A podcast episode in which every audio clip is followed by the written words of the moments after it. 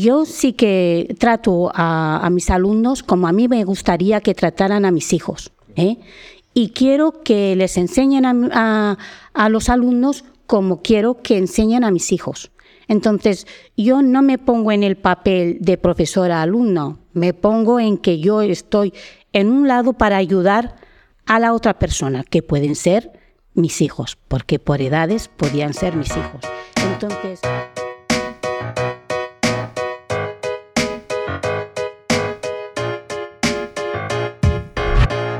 Hola, bienvenidas y bienvenidos a Uniendo Puntos, un programa dedicado a conocer a las personas que habitan y dan sentido al mundo educativo. En el episodio de hoy vamos a hablar con tres profesores de nuestro centro, los tres jefes de departamentos y los tres a un paso de eso que en el mundo occidental llamamos jubilación.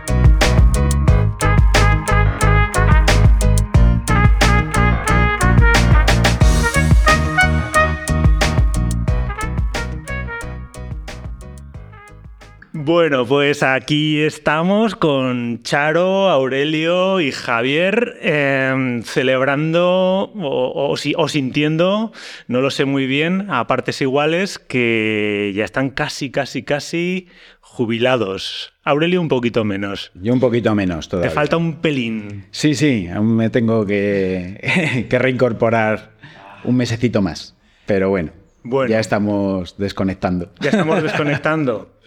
Enhorabuena. Em, empezamos, eh, no sé, preguntándoos eh, qué tal veis la jubilación, cómo, cómo se presenta. ¿Cómo pinta, Charo? Bueno, pues para mí es dejar de hacer lo que estaba haciendo hasta ahora. ¿eh? dejar de hacer lo que me gusta. Dejar compañeros atrás porque ya no será lo mismo. Y sobre todo dejar los alumnos que aunque yo iba cumpliendo edades, mis alumnos han seguido siempre teniendo la misma edad. Entonces, eh, siempre te transmiten aquella positividad, aquella, bueno, los sentimientos que tienen y las cosas que piensan y hacen la gente que es de esa edad. Entonces, yo sí que tengo unos sentimientos encontrados, pero sí que me da mucha tristeza el, el irme, dejar la enseñanza y tendré que pensar en qué ocupar mi tiempo libre, que seguro que, ah, que no lo has pensado todavía. No, no, no, ahora voy de vacaciones. A la vuelta ya entonces decido. Vale, muy bien. ¿Y tú, Aurelio, qué? Pues yo lo mismo. Como, como he comentado en otras ocasiones, pues es un sentimientos encontrados, ¿no? Por una parte sí que te da mucha eh, pena, ¿no? De dejar a muchos compañeros, muchas el, con los, el trato con los alumnos. A mí me ha gustado dar clases, está muy a gusto en las clases y lo voy a echar de menos. Pero bueno, toda la parte burocrática que tenemos de carga y eso, pues no la voy a echar de menos. Entonces. no me digas. no. no me lo puedo creer. Esa no la voy a echar de menos. Y luego, pues se abre un tiempo nuevo que pues yo sí que tengo muchas cosas, atender a mis padres, a mis suegros, que todavía viven los cuatro, mm. eh, atender a mi mujer, eh, o sea, tener más tiempo para ella, para hacer... Para no poner excusas, no, que te voy a corregir, no, que tengo que... Bueno, pues tendremos más tiempo para hacer más cosas. Muy bien. bien. Y, y para hacer más tartas también, ¿no, Javier? Bueno, pues yo dejo de hacer algo que me gusta y que he disfrutado mucho, que es lo que quería hacer, y ahora voy a seguir haciendo cosas que me gustan y que me apetece hacer y que las estoy haciendo a la vez que trabajo y sencillamente voy a, voy a hacerlas pues más desahogado, más tranquilo y sin, y sin prisas. Pero no lo veo como una etapa de cambio, sino como de un poco de relajación, ¿no? Entonces, contento y, y además lo vivo un poco como prejubilación, más que jubilación, ¿no? Porque, quiero decir, lo hago porque quiero y lo adelanto para disfrutar estos años intermedios, ¿no? Entre, en los que estás en forma. y joven todavía. Exacto, y que si tienes ilusión por hacer las cosas que quieres hacer, ¿no? Así que muy contento. Claro, yo nunca te perdonaré que te vayas tan joven. Bueno, alguien que ocupe mi lugar me lo agradecerá. Quiero decir, yo siempre pienso que la energía que yo tuve a los 25 la tienen mis compañeros de esas edades y aunque a mí me guste seguir trabajando en lo que estoy trabajando, Pues como le pasa a cualquier profesional o a cualquier deportista, hay otros que te sustituyen con las energías intactas, ¿no? Entonces es el momento, ¿no? Y me parece muy bien. Bueno, pues hoy en Uniendo Puntos tenemos a mi compañera Elena, de entrevistadora también, aquí de apoyo, porque se me hacía muy grande aquí entrevistar a tres, em, no sé cómo decirlo, gente con muchas horas de aula a sus espaldas, así que eh, todo tuyo. Bueno, yo quería preguntaros, bueno, un poco tópico, pero vamos a ver. Eh, ¿Qué recordáis de cuando empezasteis, de por qué os metisteis ¿no? Eh, en esta profesión? Fue vocación, ¿no? Mm, siempre se habla de vocación. Yo creo que tampoco hace falta que sean las cosas vocacionales, ¿no? Siempre que tú lo hagas con toda tu energía. Muchas veces, como decía Javier, ¿no? Descubres una vocación cuando, cuando ya estás un poco en ella, ¿no? Pero ¿qué recordáis de por qué empezasteis en este mundo, ¿no? Y, cómo fueron vuestras primeras clases, vuestros primeros meses, vuestro primer curso. Bueno, pues eh, el primer año eh, yo eh, fui a dar clases en el mismo centro en el que había estado estudiando. Y sí que ha sido por vocación, siempre me ha gustado. Yo creo que ya no solamente la enseñanza, también me ha gustado, me hubiera gustado ser enfermera o alguna cosa, algo mm, abierto al público de ayuda, pero creo que la medicina me hubiera traumatizado cuando hubiera visto que alguien hubiera fallecido o alguna cosa así. Entonces sí que me ha gustado. He estado en el primer año en Egea de los Caballeros, que era donde había estudiado. Eh, llegué muy arropada por todos los compañeros, muy arropada también por los alumnos, porque eh, muchos de ellos me conocían por haber sido alumna. Y además estuve dando eh, clase a cursos variopintos para no poder dar clase a mis hermanos, para evitar dar clase a mis hermanos. Entonces, eh, sí que así eh, fue primordial ese apoyo tan grande y creo que fui una privilegiada entrando en, ese momento en el centro, en el, de el de Gea de los Caballeros, porque ya te digo, he sido como, ya no como una más, sino más mimada que el resto. Es un buen comienzo, ¿no? Sí, para mí sí. Jugar en casa. Está muy jugar en casa los primeros tres años, luego ya con destino definitivo en Tarazona. Tarazona también era un sitio privilegiado porque era un, tanto las familias como los alumnos eran pues mm, eh, como si estuvieras también en una familia, todos al final te conoces. Estuve muy a gusto, pero claro, tenía mi entonces novio y ahora marido en Zaragoza y quería venir hasta aquí.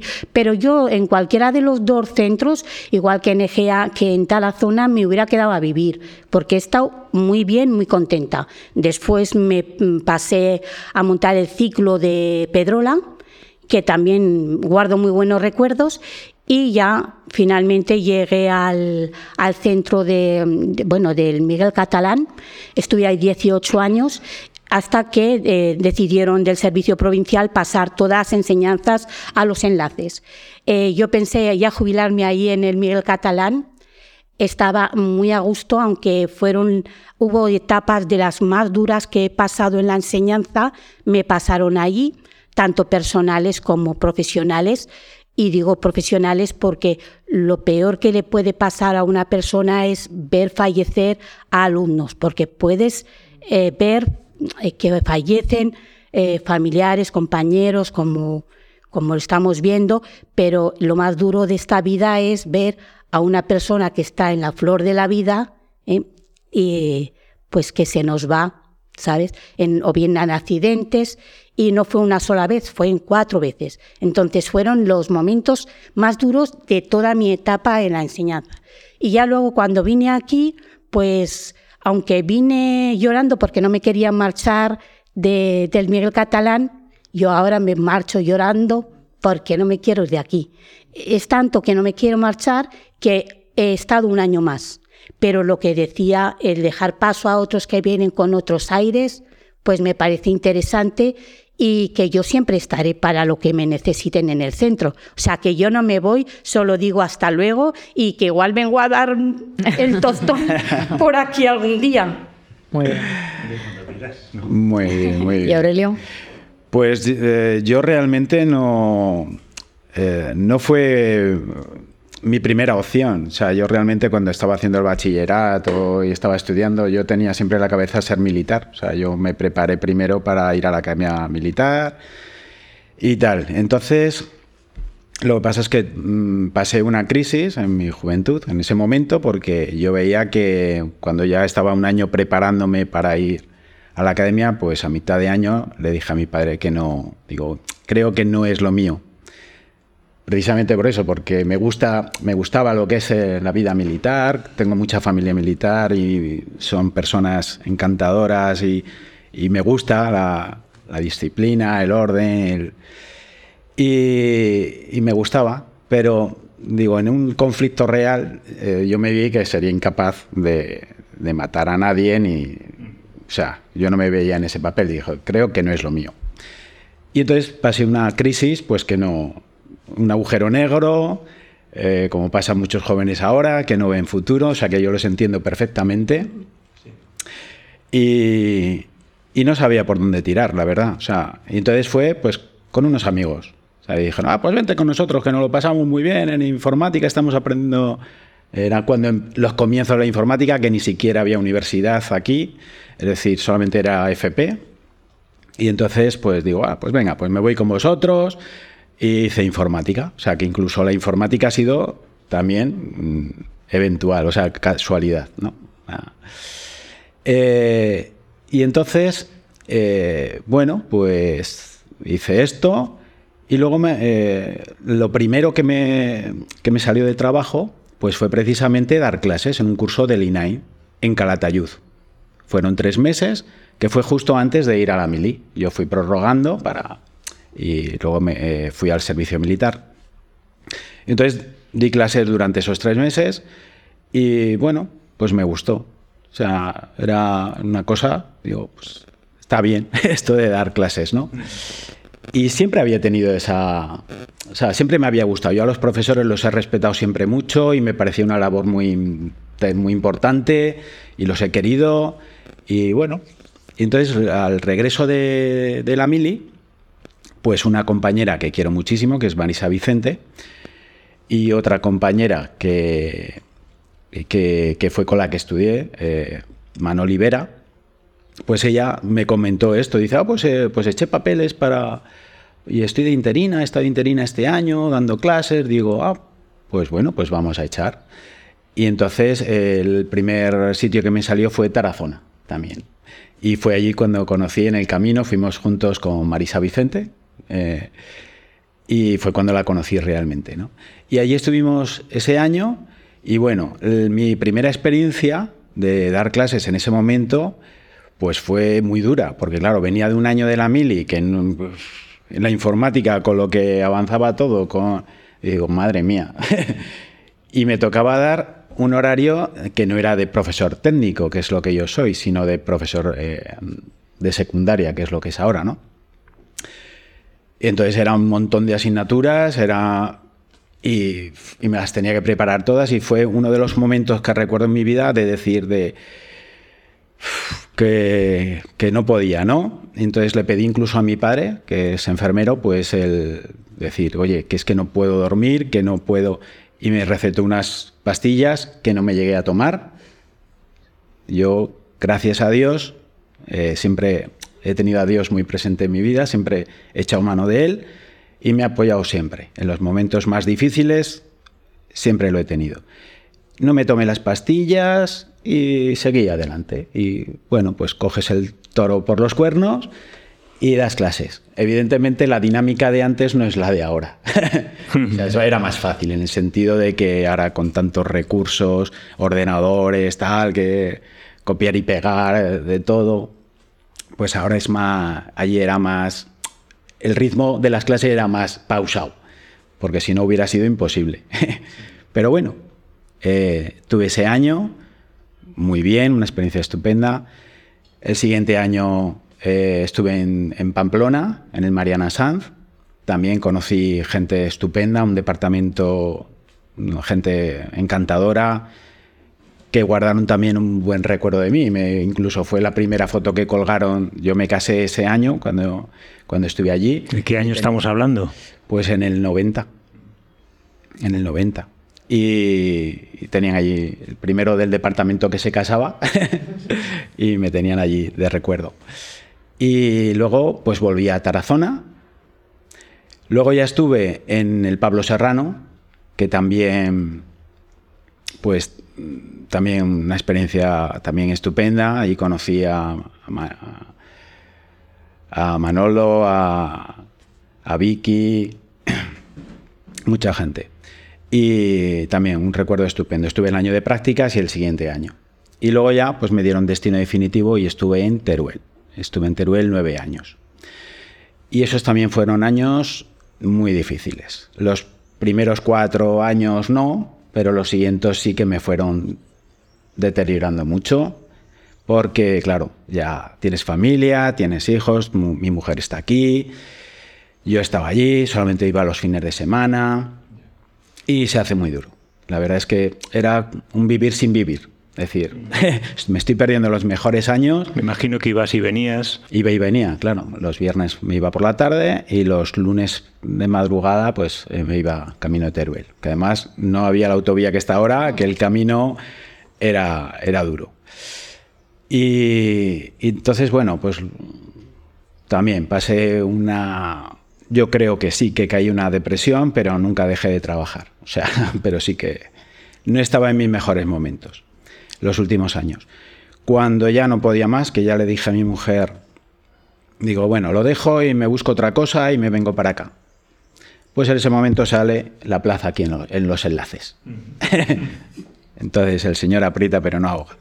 Entonces aquí eh, vine, vine aquí también el primer curso fue muy difícil, fue muy difícil porque llevaba muchos años que ya no había informática en, en, en, en, Santa Merenciana, que es donde estuve en Teruel. Entonces había estado dando aplicaciones ofimáticas de, de, gestión administrativa, de administración y finanzas. Es decir, estaba muy desconectado de la realidad de lo que se estaba haciendo en informática. Y te tuviste que reenganchar. Y me tuve que reenganchar. Ese verano el año de, de venir, ese verano me lo, pas, me lo, pasé en casa, cogí ordenadores de aquí, me los llevé allí, me monté las cosas, mis prácticas, mis tal, me los pasé trabajando como si a tope para poder empezar el curso con un poco de... O sea que fueron años... Eh, a, a, veces, a, veces, benditos veranos, ¿no? Efectivamente. Para poder trabajar en lugar de ir de vacaciones. Sí, sí. Y bueno, pues eh, también caí con gente maravillosa en el departamento.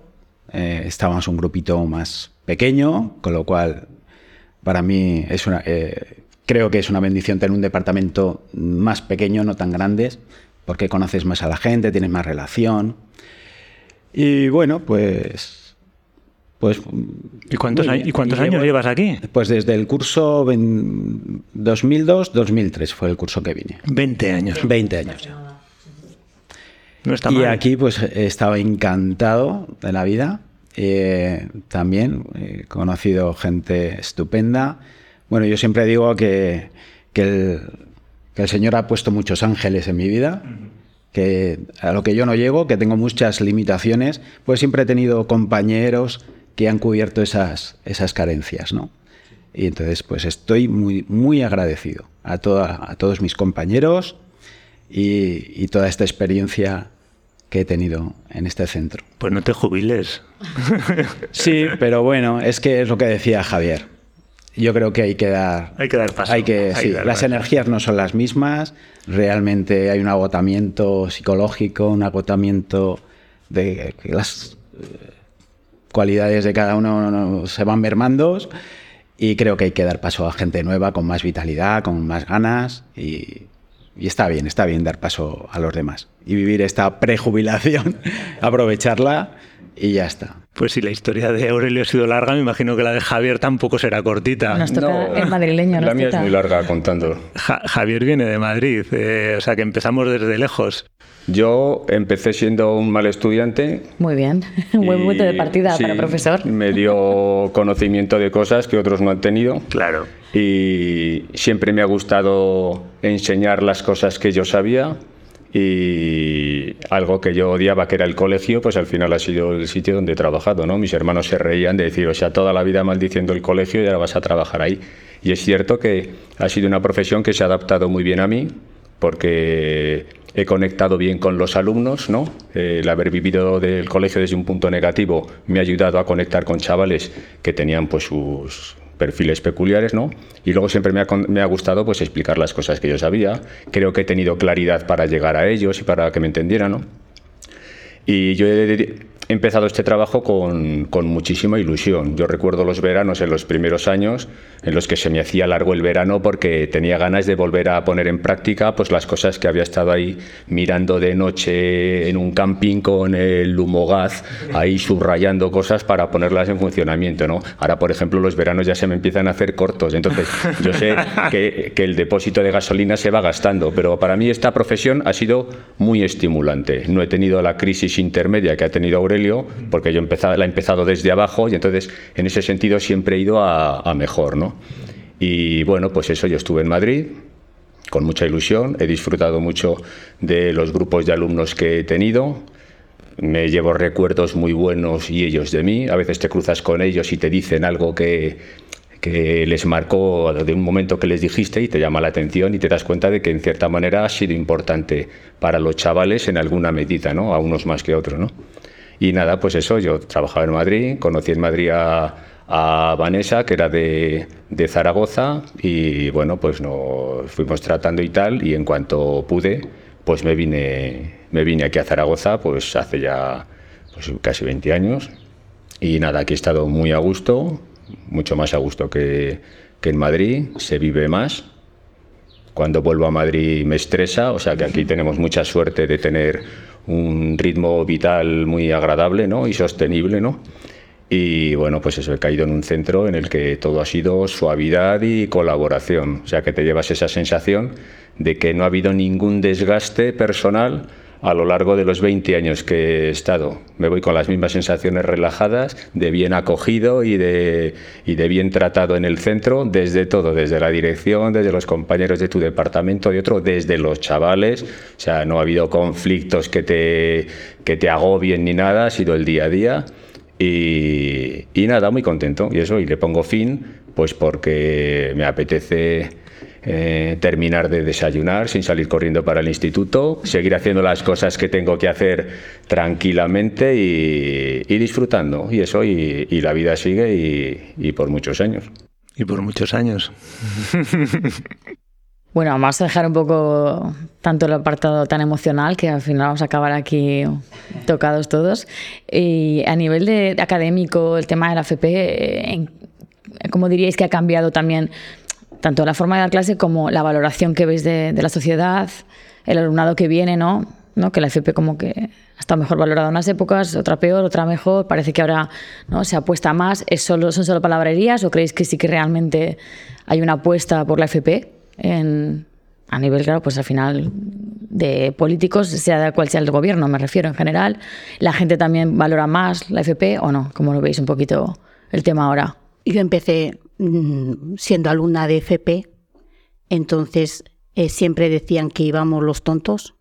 Yo fui porque me gustó, Mis mi prima y mi hermana habían estudiado lo mismo y me gustaba lo que hacían. Entonces yo ya fui con la idea de lo que se iba a estudiar, porque muchas veces vienen alumnos y no saben lo que se van a encontrar aquí. Entonces yo en ese sentido sí que quería hacer, podía haber hecho otra cosa, pero sí que, que quise hacer Mm, pues Administración y Comercio, que se llamaba entonces así. Eh, y yo sí que veo un cambio en la mentalidad de la gente, de que ahora a la FP se le respeta más. ¿eh? y, veo también que los alumnos vienen porque quieren estudiar. Eh, en eso se, nota sobre todo en los grados superiores. El grado medio van un poco más despistados, pero en grados superiores ya saben a lo que van. Hay algunos, mm, por lo menos en las enseñanzas de comercio y marketing, algunas enseñanzas que son más demandadas. ¿eh? Eh, en concreto, las nuestras son demandadas porque siempre hay gente que se queda fuera de listas, pero sí que vienen porque tienen una motivación bien porque son enseñanzas que ven un futuro una salida aquí en Aragón y concretamente aquí en Zaragoza. Y, también yo, yo veo que la gente eh, adulta pues está volviendo otra vez a las aulas, pues un poco para sacar igual una competencia profesional o una capacitación y luego también pues para subir de eslabón en los, eh, en los bueno en el trabajo que está realizando día a día.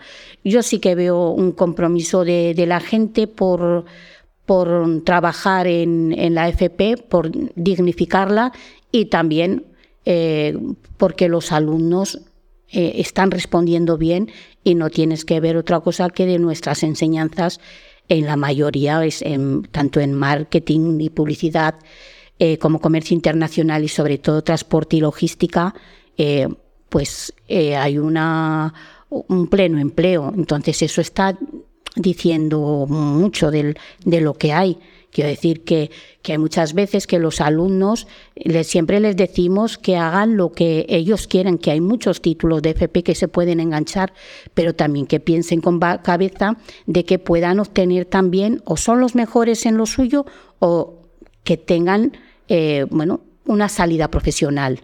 Y en estas de comercio internacional, también en informáticas o algunas otras, sí que luego eh, nada más bueno, es que ya ni salen de las prácticas. Este año yo 14 de las personas que han hecho las prácticas se han quedado a trabajar en la misma empresa que ha hecho las prácticas. Y es una cosa habitual, que se queden a trabajar ahí. Y luego el resto, pues, eh, o viene la bolsa de empleo, o bien que te van mandando alguna oferta o que te van diciendo a ver si tienes a alguien para colocarse, pues, eh, vamos, que, que lo mío yo puedo decir, por lo que el conocimiento que tengo, que vienen porque quieren estudiar, porque quieren ascender y también por la acreditación de, la titulación para el transporte, por ejemplo.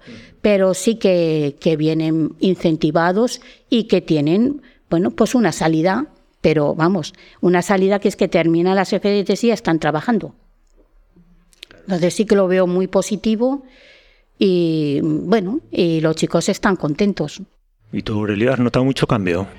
Sí, sí, he notado bastante cambio. Y creo que sí que se ha potenciado la FP, o sea, que se ha mejorado. Incluso cosas pues que cuando en la FP, en nuestros comienzos, eh, que nosotros empezamos a... O sea, lo de las prácticas en las empresas realmente en la FP no estaba establecido. Lo hacíamos, fue una iniciativa de los profesores que empezamos a hacerlo y se hizo y luego ya se, en la reforma se instauró, o sea, se, se incorporó. O sea, erais vosotros mismos los que pensabais en eh, colocar en la necesidad de que los alumnos para terminar su formación tenían que aprendiz, eh, ¿no? tenía exactamente. Entonces eh, se establecían unos convenios un poco especiales y eso ya con la nueva FP pues sí que se recogió y ya se, se hizo más o sea, ha habido una apuesta por, por la FP, creo que necesita más apoyo todavía, pero creo que, eh, que la sociedad, la juventud, o sea, eh, necesita cambiar. ¿En qué sentido? Eh, cambiar en el sentido de que mm, hay muchos gremios que no tienen todavía demanda, o sea, en informática evidentemente no lo sufrimos, pero yo veo que la FP, o sea, formación profesional, o sea, lo que son gremios, fontanería, construcción, que son importantísimos y que hay muchas empresas que van a cerrar porque no tienen gente cualificada para poder continuar con, esas mm. labores. Entonces, ahí hay algo que falla y creo que falla la sociedad en el sentido de que queremos que nuestros hijos tengan todos títulos universitarios, tengan lo máximo cuando pueden ser perfectamente felices haciendo fontanería. Fontanería. Nadie quiere un hijo O carpintería. Ya. Que, yo hubiera sido muy feliz también siendo carpintero, o sea, me hubiera, encantado. Eh, entonces, creo que ahí sí que hay algo que tenemos que, que motivar más, incentivar más y ¿Y qué iba a decir? Que se me ha ido el hilo. ¿Quién sabe? Lo más importante seguramente. ya te vendrá. Ya te vendrá. No, igual es dar visibilidad a otros, a, vamos, a, a, otras enseñanzas. Yo, por ejemplo, del Virgen del Pilar está frío, calor, está la madera, etcétera, etcétera, y muchos no conocen ni que están. ¿eh? Hay enseñanzas que no, no se publicitan. Si nosotros fuésemos un centro privado, seguramente habría más publicidad y se darían a conocer más. ¿eh? Ya sé, lo, ya, ya sé, lo, que iba a decir. Vale, pues sí, sí. Dale. Y la capacidad de esfuerzo y de sacrificio. Ha cambiado. Ha cambiado. La juventud no tiene la misma capacidad, eh, o por lo menos lo que yo detecto, ante la frustración, ante eh, la, eh, el esfuerzo. O sea, creo que, no sé, es mi sensación de que se vive, y gracias a Dios, muy cómodamente, pero a la hora de eh, de elegir y de, pues, prefiero lo que menos esfuerzo requiere, ¿no? Todo lo que sea estar en un despacho, estar en una ESO, pues es más cómodo. Pero también hay que tener un discernimiento claro de para qué sirvo y no sirvo.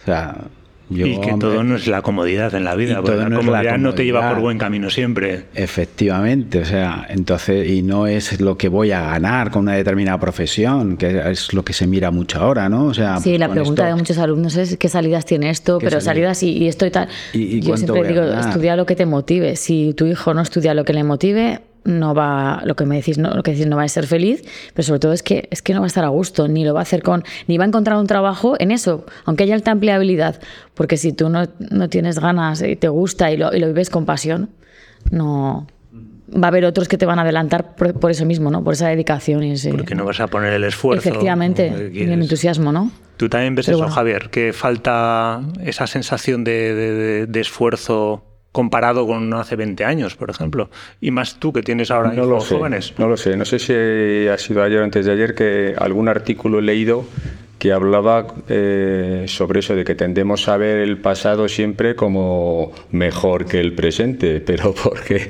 tendemos a situar en distinto nivel de recuerdo lo positivo y lo negativo, ¿no? Sí. Entonces, seguramente no es tan dramático, ¿no? O sea, yo sí tengo la sensación, aparte de lo que ya habéis dicho, que es todo, eh, que la FP antes era una vía de desaceleración para el que no quería estudiar, ¿no? Estaba ahí.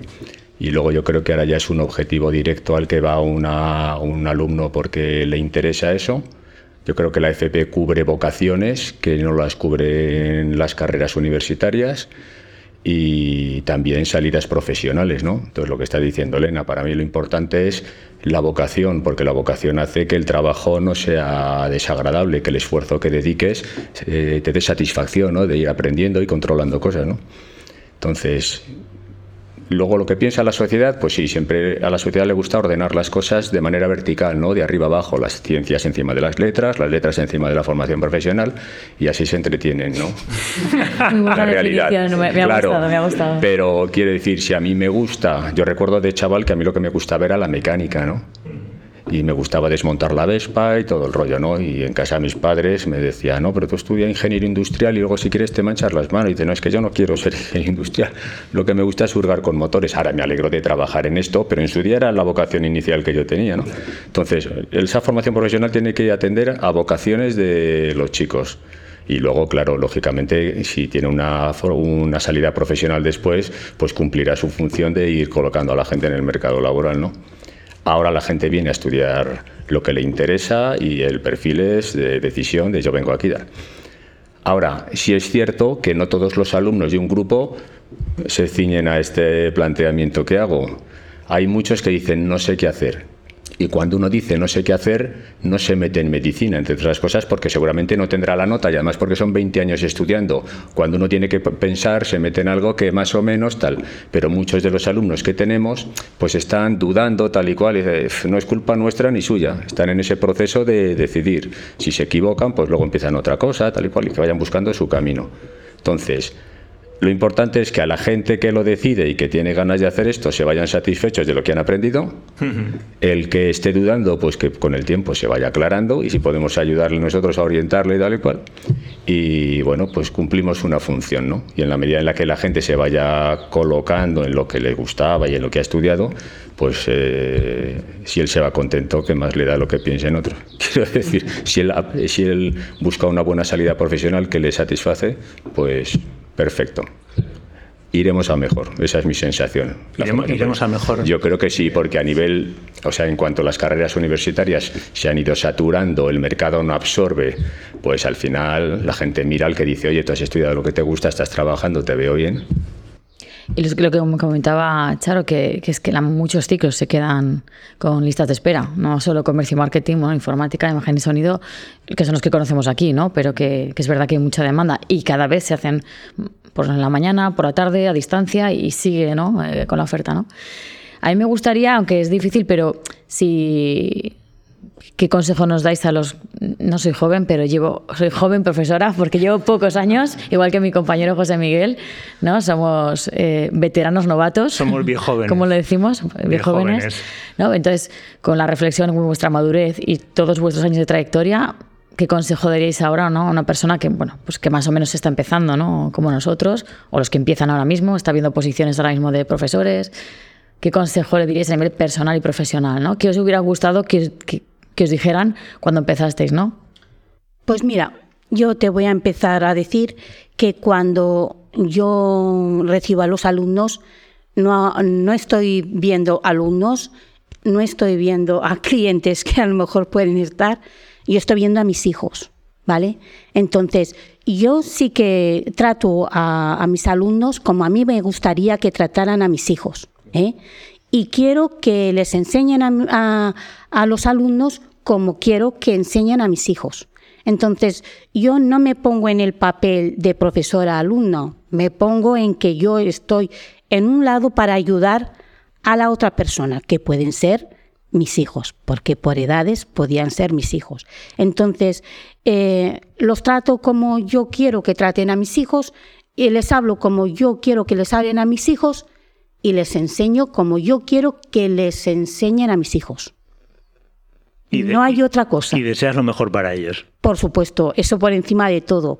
Que sean felices, que tengan salud y que tengan un trabajo que les guste y les motive.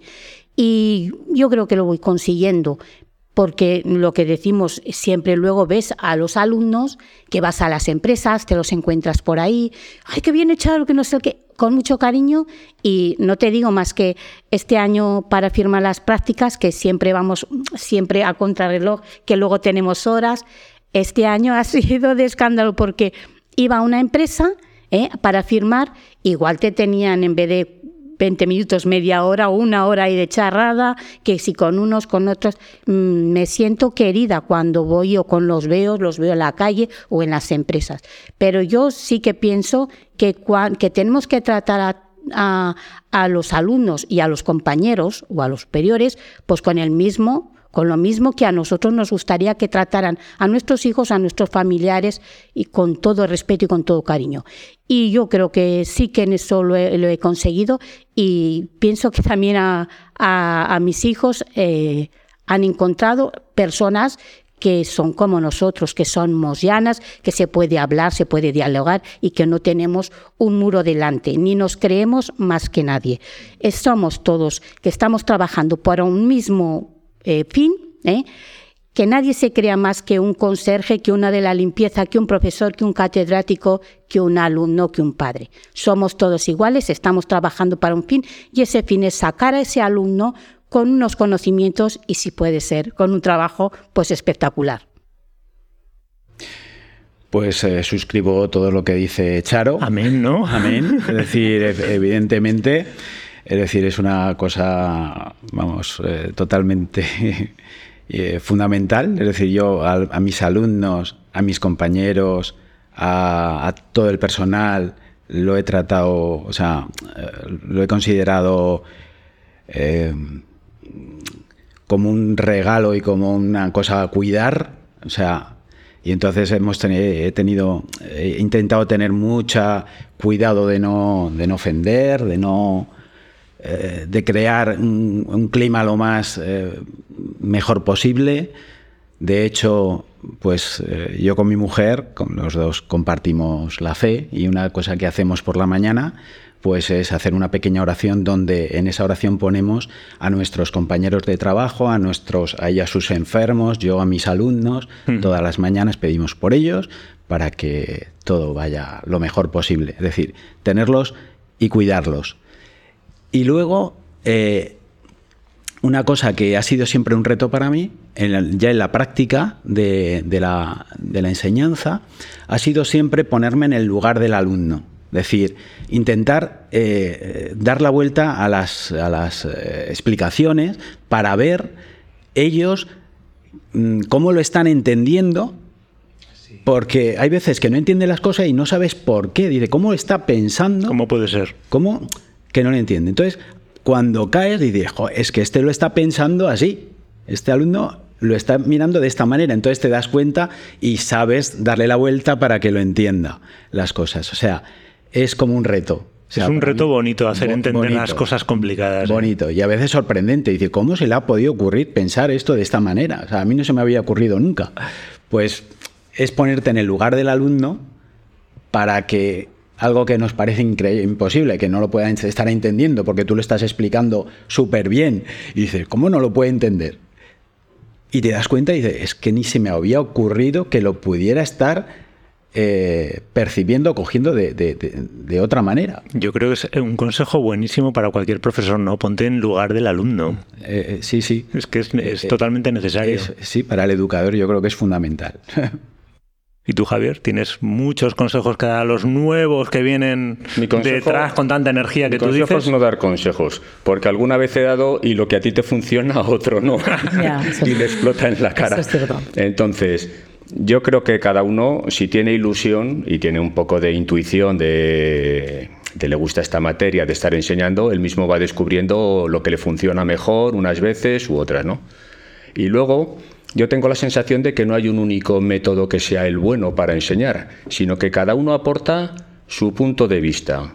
Y ahí está la riqueza, ¿no? Entonces, yo como alumno he visto que profesores que todos calificaban de bueno porque le entendían muy bien, yo no, no me funcionaba y de repente llegaba un sustituto, todos le estaban poniendo a parir y yo decía, pero se ha visto la luz. Entonces, como tengo esa sensación de que cada uno aprende de manera diferente, el que cada profesor explique de manera diferente, pues no, hace que entre todos lleguemos a todos y le aportemos algo a los chavales. Y aparte que luego el mundo no es uniforme. Es decir, los profesores son diferentes, el que se te hace más pesado, más divertido, aprendes más, no lo conectas con él y luego sales fuera y en la empresa y en la calle y en el metro tienes las mismas circunstancias. Entonces yo creo que cada uno lo único que le puedes exigir es que le guste. Y si le gusta, pues que él aporte su visión. Y entonces ya está, así es la vida, variada. A mí me vais a permitir que dé un consejo.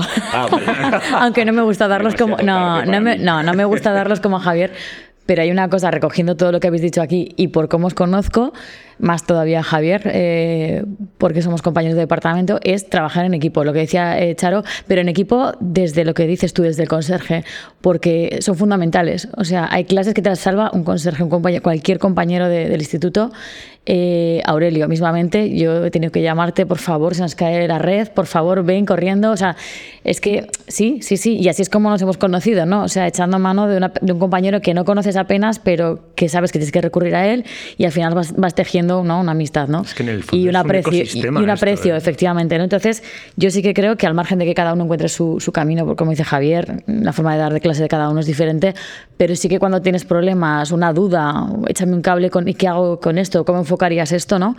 pues eso, es hacer equipo, hablar con tus compañeros y para lo que sea, ¿no? Y, afortunadamente los que estáis aquí todos sois de los que se descuelga el teléfono o vas a, a, tu departamento y venís corriendo a lo que haga falta, ¿no?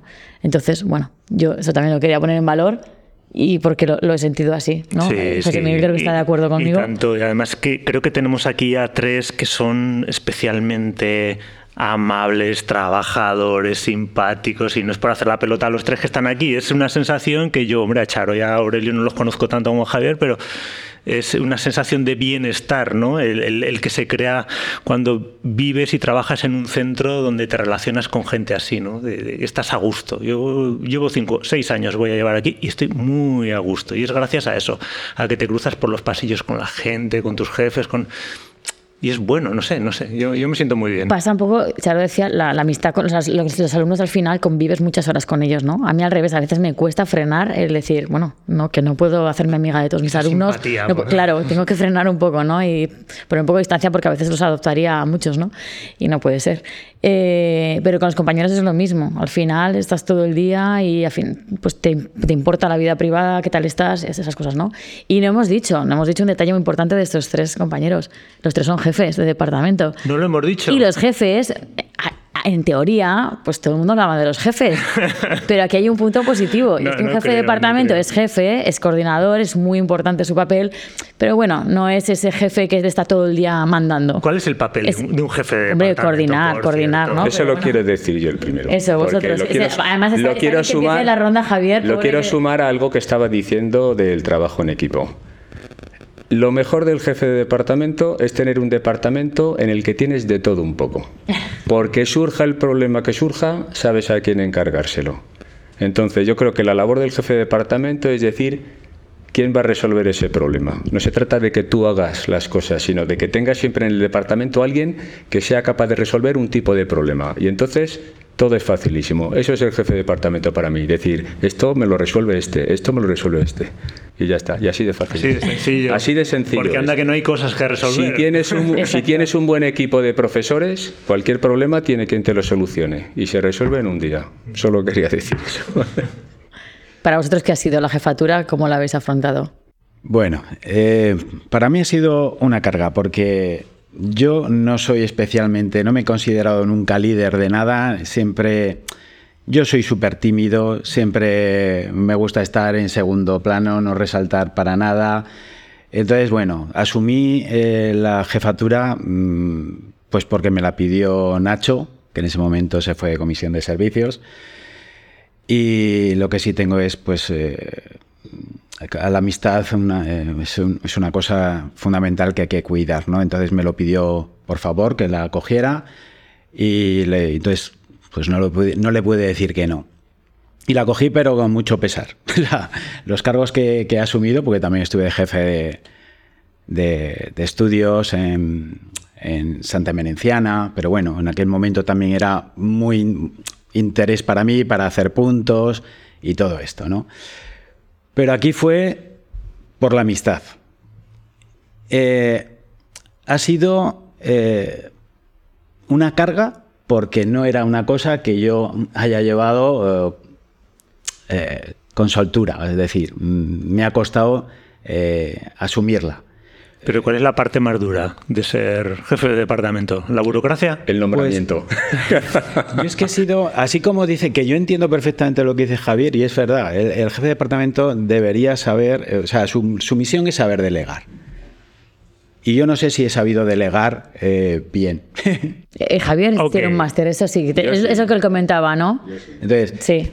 siempre he tenido, como he dicho antes, gente que, me ha sabido apoyar en los momentos que yo no he llegado. Y por eso mm, eh, es, lo, es mi sentimiento, ¿no? De, que siempre he estado muy apoyado. Sin quererlo he tenido ese apoyo.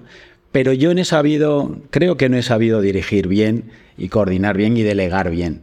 Entonces, tengo esa espinita, ¿no? y lo único, bueno, pues que cumplí con el con la demanda de que había que cubrir este puesto, que, y creo que lo he intentado hacer lo mejor posible. Y bueno, no voy a ser yo quien lo valore, serán los compañeros. Para unos saber si estará, habrá estado bien, para otros no. Este último año realmente ha sido un poco el, el, peor, por distintas circunstancias, pues no ha sido mi mejor año. personales y tal. Y creo que, bueno, pues que se va a quedar un poco. No, no voy a terminar como me hubiera gustado terminar.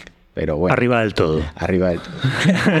si hace falta te sacamos en hombros, ¿eh? No, no, no, no. Y cubriendo cosas que teníamos que haber hecho y que no se han hecho. Y ya está. Pero bueno, es un reto. Lo que yo sí eh, eh, recomendaría a todos los profesores que pasaran por los cargos. O sea, tanto de jefe de departamento, como de jefe de estudios, como de secretario, como es decir, que cubran puestos de un centro, porque es muy, muy fácil estar. Yo hubiera estado muy cómodamente, ya os digo, no. Mi, mi manera de ser es estar en retaguardia, ayudar. Yo soy un buen acólito, pero no soy un buen líder. Entonces, me hubiera gustado, mm, pero creo que es necesario que la gente sepa eh, en cada puesto las responsabilidades, lo que hay por detrás, porque muchas veces exigimos cosas, hacemos cosas por desconocimiento más amplio de la realidad, ¿no? Entonces, creo que tener esa experiencia nos ayuda a todos. Es decir, yo creo que sería una buena cosa el que la gente, pues... La locura, ¿eh? Rotara. Rotando constantemente. ¿A ti qué te toca este año? A mí, jefe de estudios, venga. Demasiado aprendizaje. ¿Cuántos años llevas de jefa? Creo que siete, pero llevaba tres en, en Tarazona también. Eh, también por conseguir unos puntitos para venir cerca a Zaragoza. Y aquí fue un poco imposición. ¿eh? no había, estábamos muy pocos fijos, entonces, eh, pues el que estaba entonces de, directivo, de director, que era Antonio Carrión, pues me eligió eh, sí o sí. ¿eh? No había otra opción. No había opciones, tenía que cogerlo.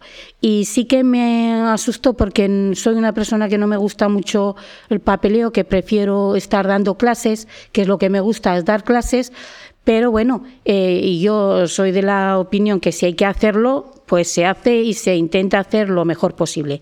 Y lo que dice es fundamental tener detrás a un grupo de personas que te apoya, que, que está por, la labor, por sacar todo el trabajo adelante y, yo espero que eh, el mismo apoyo que he tenido yo pues a David Viñuales, que es el que me va a sustituir, pues seguro que tendrá un grupo de gente que le va a respaldar y que, bueno, que le haga más fácil el trabajo. Yo no tengo más que palabras de agradecimiento, sobre todo a, las directivas del centro, porque me lo han puesto siempre súper fácil. Todos los trabajos, todas las indicaciones, eh, toda la forma que, había para hacerlo eh, seguir adelante, siempre lo han puesto muy fácil, con todo indicaciones, con las normativas, con, o sea que yo no tengo palabras más que de agradecimiento para, para ellas, porque aunque ha sido un trabajo o un esfuerzo añadido, ha sido más liviano porque hemos tenido el apoyo de, la jefatura de estudios y la dirección. Entonces, no tengo palabras malas, siendo que no lo cogí porque yo lo elegí, ¿eh? sino porque ha sido impuesto. Pero eh, he estado, creo que, bueno, yo lo he hecho buenamente podido, en algunas cosas habré acertado, en otras no. Es verdad que nunca vas a agradar a todo el mundo, Muchas veces les digo que cuando me pregunta, ¿pero cómo aguantas? Digo, mira, al principio del curso me echo aceite y luego todo me resbala. les digo a mis compañeros, pero no, me lo han puesto también fáciles. ¿eh? Y tanto los compañeros como los directivos. Entonces, no tengo ninguna queja. Lo he llevado, me hubiera gustado más dar clase, me gusta más el barro, pero eh, ha salido y, yo creo que ahora hay que dar paso a los chicos que vienen más jóvenes, que tienen mejores ideas y que encuentren su grupo también para que todo pueda salir adelante, que seguro que lo van a hacer fenomenal. Eso estoy, vamos, eh, segura 100%. Muy bien. Pues vamos cerrando, ¿no? Si os parece, alguna cosa que queráis añadir, alguna idea sobre vuestra jubilación, alguna sensación veraniega que nos queráis transmitir sobre, sobre este final.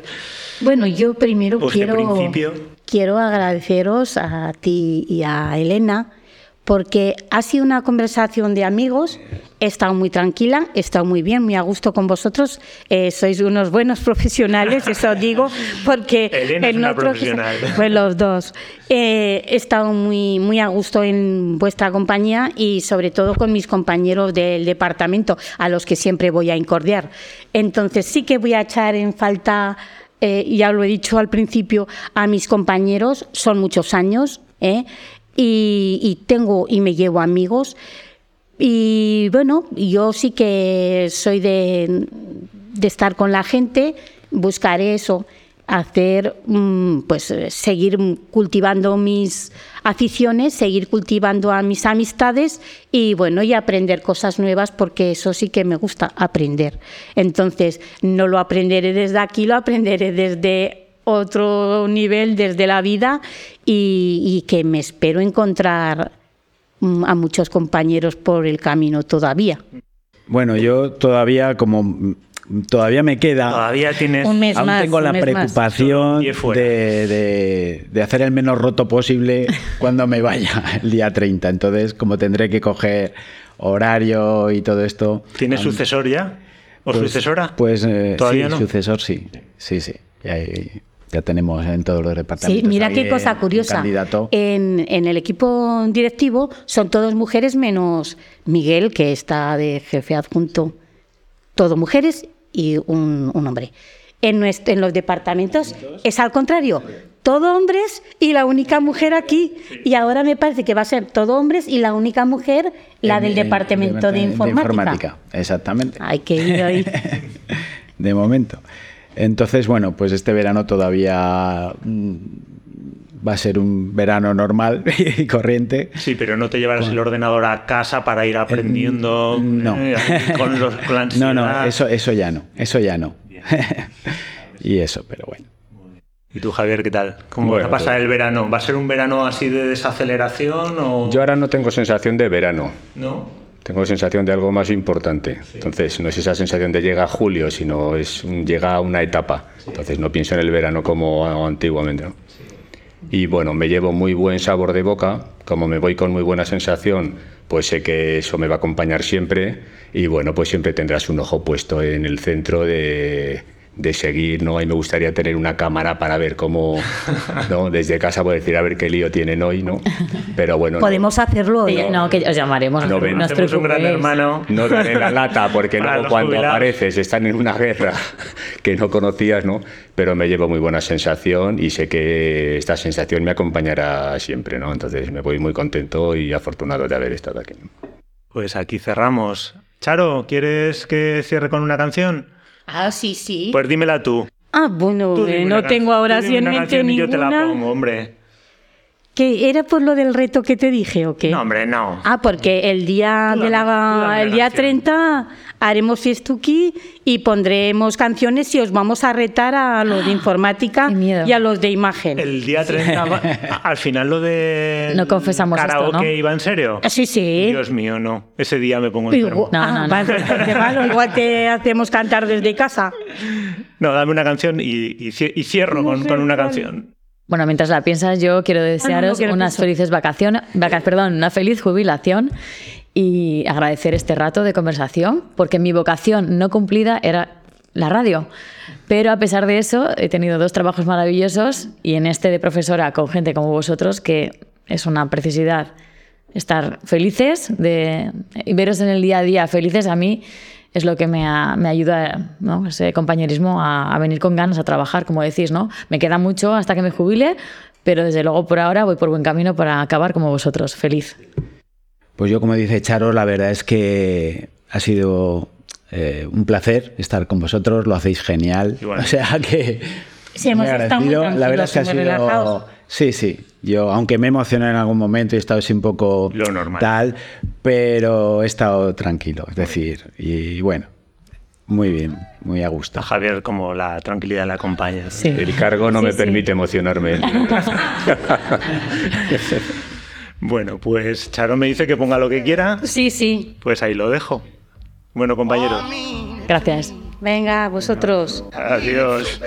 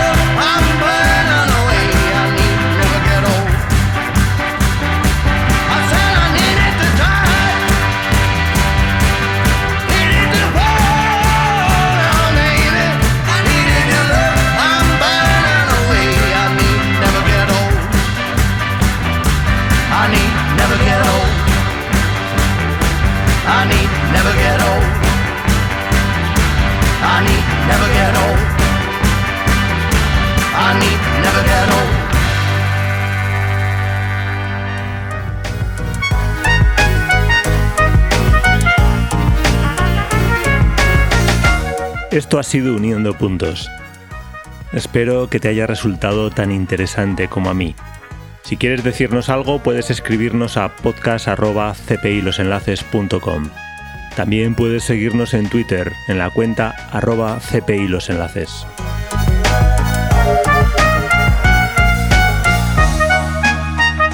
Salud.